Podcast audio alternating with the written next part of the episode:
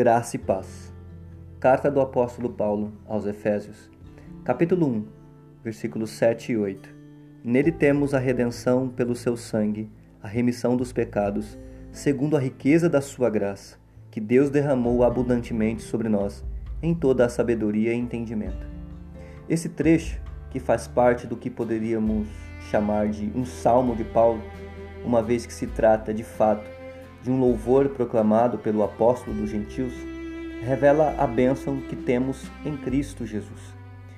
Primeiro, a redenção, que nada mais é a libertação total das consequências e do poder do pecado.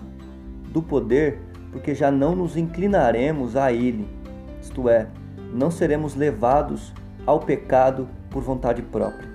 Das consequências, pois a nossa espera estava no nosso futuro e na nossa vida a destruição total por causa do juízo de Deus.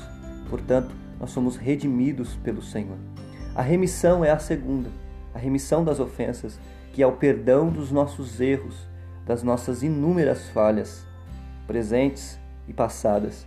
Sim, de nossos tropeços frequentes. O Senhor nos remiu, remiu as nossas ofensas, perdoou os nossos erros. Isto tudo por causa da sua rica graça, derramada em nós como uma cachoeira que cai fluentemente sobre um rio ou sobre um lago. E é essa graça que nos faz entender e compreender o plano de salvação estabelecido e produzido pelo próprio Deus para nós.